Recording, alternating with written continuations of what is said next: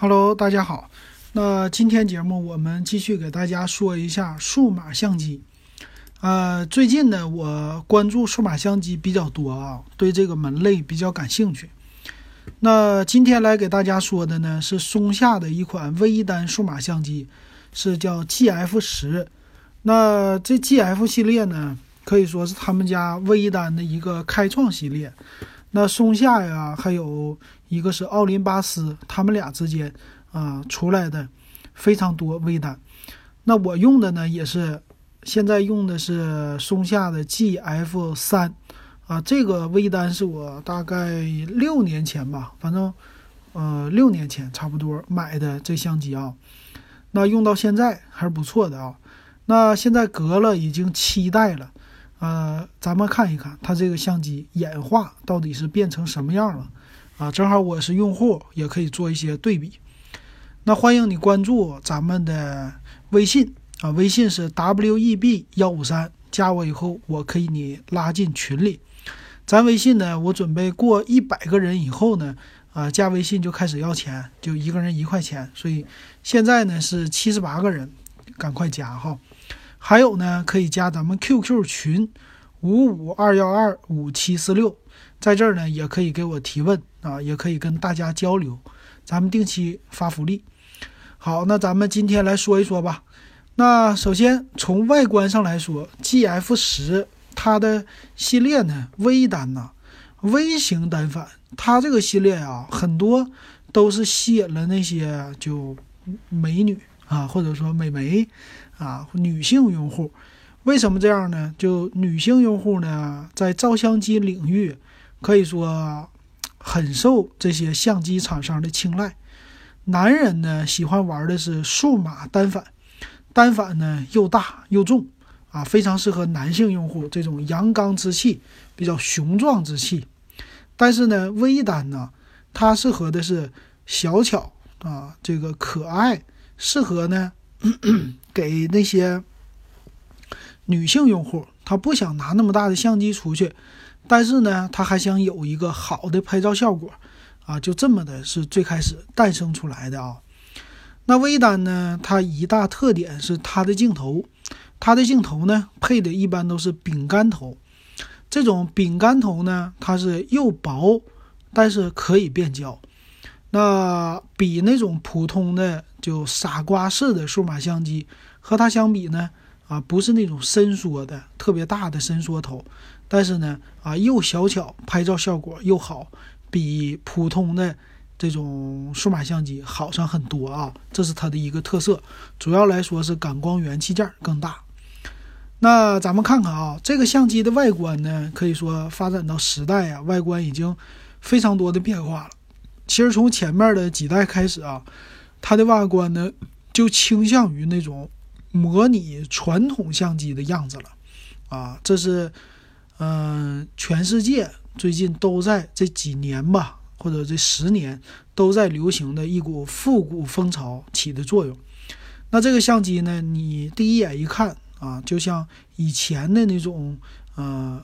机械的胶片幺三五的相机非常像啊，就是上下分明的，下边是一个呃材质，比如黑色呀或者其他颜色的比较塑料的那种材质，但是上半部呢就是金属的材质，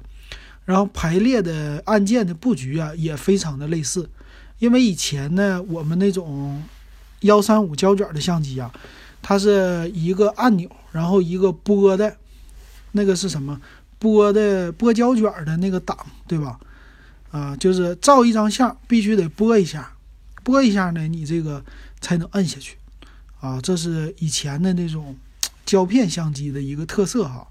那它其实排列的布局啊，这个按键就跟那个很像了。从前面的镜头来说呢，它还是延续了这种微型单反，它可以换镜头啊，这是它一大特色。然后呢，就是它的镜头是偏于机身的左部的啊，这是微型单反的一个特色了，也和单反相机很像。那右边呢，就是一个握的手，那正中间的位置呢，就是扁扁的一个造型啊，然后有一个独立的啊快速的摄像的按键，然后有这个是快速切换你的模式的一个按键旋钮，然后呢再加上一个啊，你这个是拍照的按键啊，还有一个独立的叫智能按键，这是他们家啊这 G F 十上的按键啊。那背面的造型呢也是比较简洁的，背面呢也是多了一些什么摄像的按钮啊啊，还有翻就是回看的按钮啊，删除啊，还有一个显示啊，还有一个圆盘和按和那个 menu 菜单调出来的啊，这些都是啊，这是传统的微型单反相机里该有的东西，这些快捷键它都有。那屏幕方面呢，它用的是一块啊可以。伸缩的屏幕，那这个屏幕呢？它不是说伸缩的那么灵敏啊，它只有一个角度，就是给它掰正，啊，向上掰，向上掰到一百八十度，啊，就是正常来说呢，是在你的机身背面变成一个取景器。那反过来呢，你把它向上一掰，啊，它就是画面正好倒过来了，就可以给那些，呃，嗯，美女们啊，是吧？这么说。自拍的时候啊，来看自己啊，就是一个自拍取景器的功能啊，这是屏幕的一个最大特色吧啊。这相比其他的那种单反来说啊，其他单反还能三百六十度的再转一转啊，这些它是没有的。那好处是什么呢？机身相对来说是比较薄啊，比较轻巧，加上一块饼干头。现在呢，它有两种头，一种是十二。到三十二毫米的一个手动对焦的头，还有一个呢自动的电动头啊，就这两种。那咱来看看这机器它有什么样的功能？官方宣称的啊，首先来说它有夜间自拍模式啊，他说夜间呢把屏幕往上一搬就可以自拍了。那拍摄的时候呢是不用闪光灯的，它的闪光灯啊是藏在你的机身。啊，正上部就镜头的正中间的这位置啊，那一键可以弹出，这点呢和傻瓜相机类似的啊。那自拍的模式是一种，还有呢叫全景自拍模式，背景控制可以虚化的模式，和手机非常的类似。还有呢双按快门啊，这样的话呢可以叫什么？左手或右手拿住相机自拍时。这个功能呢，可以提供额外的来释放快门的方法，他这是说的。还有呢，可以面部识别啊，就是你和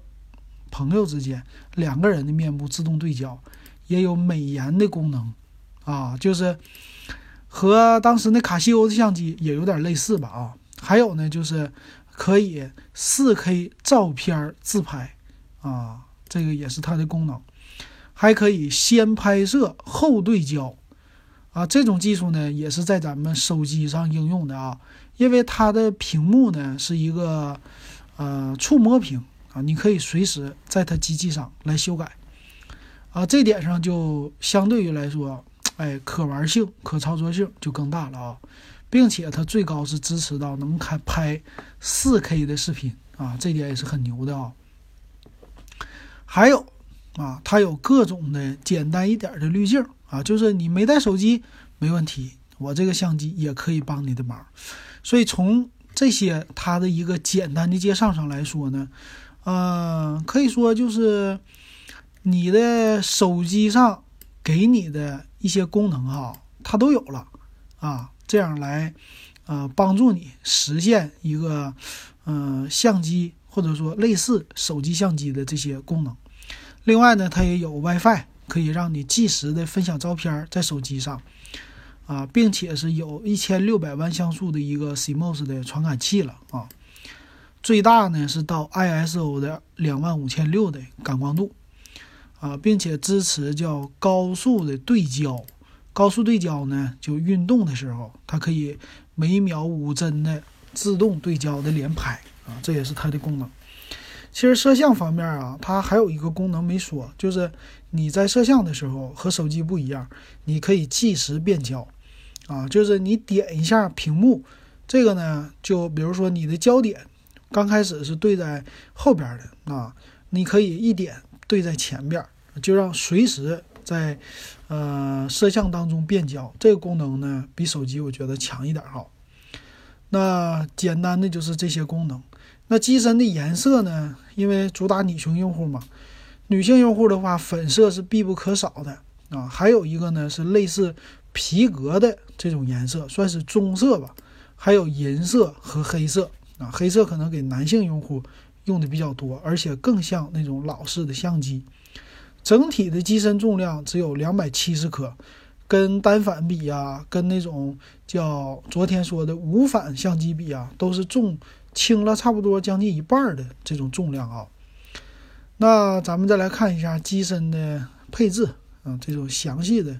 规格啊，它这个呢叫无反光镜的相机，就是微型的啊，它用的是 SD 卡，就一般的 TF 卡，最高支持到 UHS 的第三级的，就 U 三的简称啊，呃，它的图像传感器是十七点三乘以十三毫米。啊，一般来说呢是比较小的一个传感器，啊，具体这是多少呢？我还不太清楚啊，我的呃相机的水平还在学习当中啊。那它的有效像素 CMOS 啊，能达到是一千六百万像素，它不叫 CMOS 传感器，它叫 LiveMOS 传感器。那一千六百万像素其实跟手机比起来差不多哈，跟那些单反呢比起来还差一些，单反一般两千四百多万了啊。那支持的图片输出的是 JPG、RAW 还有 MPO 格式，这个 MPO 格式呢是给那个呃四分之三系统专用的，它这个镜头呢用的叫啊微型的叫三分之四镜头。就是单独的，它有一个和那个谁一起和奥林巴斯一起共享的这种接口啊，主要是给微单上来用的一个镜头接口，但没有关系，其实可以有那个转换的，有转换的那个卡口，你就可以适配别的镜头了。但一般买这种相机的人不会换镜头啊，基本上用一个镜头就够了。那支持的 4K 的照片。是 MP4 格式的，而且支持啊，他说 4K 照片呢，实际就是啊录像的格式哈，还有支持叫运动图片是 AVCHD 格式，其实这个呢也就算是啊一个摄像的模式啊，有两个格式，等于说一个叫 AVCHD，一个叫 MP4 的。那画面比例就不说了，它其实多了一个啊，多了个一比一的。啊，直接让你就可以传微信呢，传什么 Instagram 呢？啊，这样的。那另外呢，它还有就文件的大小，最大的分辨率是在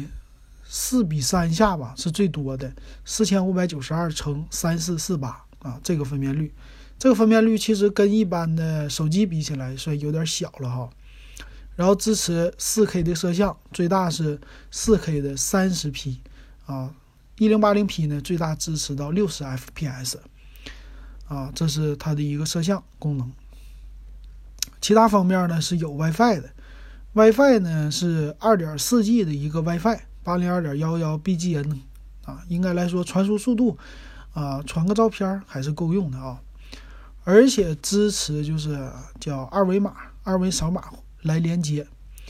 那对焦方式呢是自动对焦啊，这种技术，然后叫 AFS 和 AFC，就是单次自动对焦和连续自动对焦，还有手动对焦，还有 AFF 叫灵活对焦功能，并且支持面部、人脸识别，还有追踪啊。那自动对焦也有，还有叫星光自动对焦。啊，这些功能都有啊，挺有意思的。那其他方面呢，就是曝光控制、快门这些了啊。这具体的我就不给大家来说了。那支持延时拍摄，还有定格动画，这是拍摄一些星光啊，就是那种叫什么，嗯，或者是一些延时动画的这种效果啊来用的。这是它新支持的，在以前我的相机好像就没有了啊。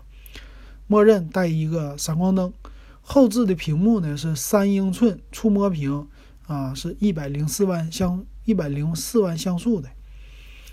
那数码变焦呢支持两倍、四倍啊这种的数码变焦格式。其他方面的我看看啊，支持的是，嗯，我看看 TF 卡，呃，就是 SD 卡呀，SD 卡呢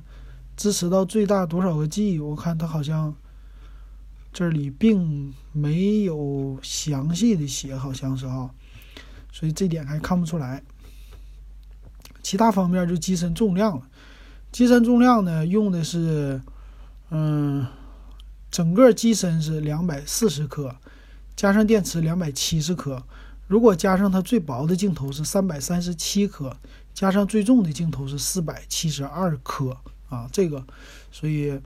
要看你配的镜头啊，配上镜头啊，好好像是比较重了啊。但是一般的单反是机身四百多克哈啊，这点还是比一般的单反轻的。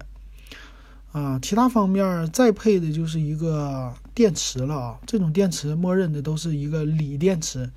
啊，锂电池有多少毫安？六百八十毫安的啊，锂电池支持 USB 电源充电，啊，就这些。他说电池的续航是默认能拍两百张，两百多张吧，两百到两百一十张的照片，还是不错的啊。那机器的售价方面，我在京东看的吧。京东看起来现在是默认带那个普通镜头是三千六百九十八，呃，送一块电池和一个三十二 G 的 TF 卡，然后电动头的呢，在京东卖四千一百九十八，那这个售价呢，现在相对来说有一点贵哈。那它的上一代是 GF 九，GF 九呢，在外观方面。和现在的 G F 十，我感觉差别不是那么太大，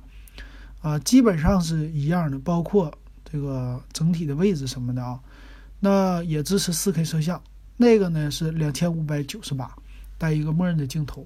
其实这个价格呢，和我六五六年前还六七年前买的 G F 三的现在的售价类似的。我当时花了大概两千二吧，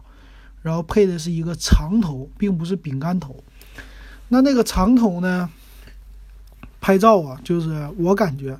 男人嘛是配一个长一点的头，感觉挺像单反的啊，就挺有样的啊。但实际拿出去用啊，还是饼干头好用啊，饼干头省事儿啊，直接一捏就一张了。我觉得它俩差别不是那么太大。那呃，这种头呢，它这个新头啊，支持的叫嗯，算是。广角吧，稍微有一些广角的这个头啊，看的还是比较远的吧。那如果你喜欢这种送女朋友的啊小的微单的话，可以买两千多块钱的这种 G F 九啊，G F 十的话差别不大的情况下，拿 G F 九给女朋友其实不错的啊，让她出去美颜自拍呀，然后拿出去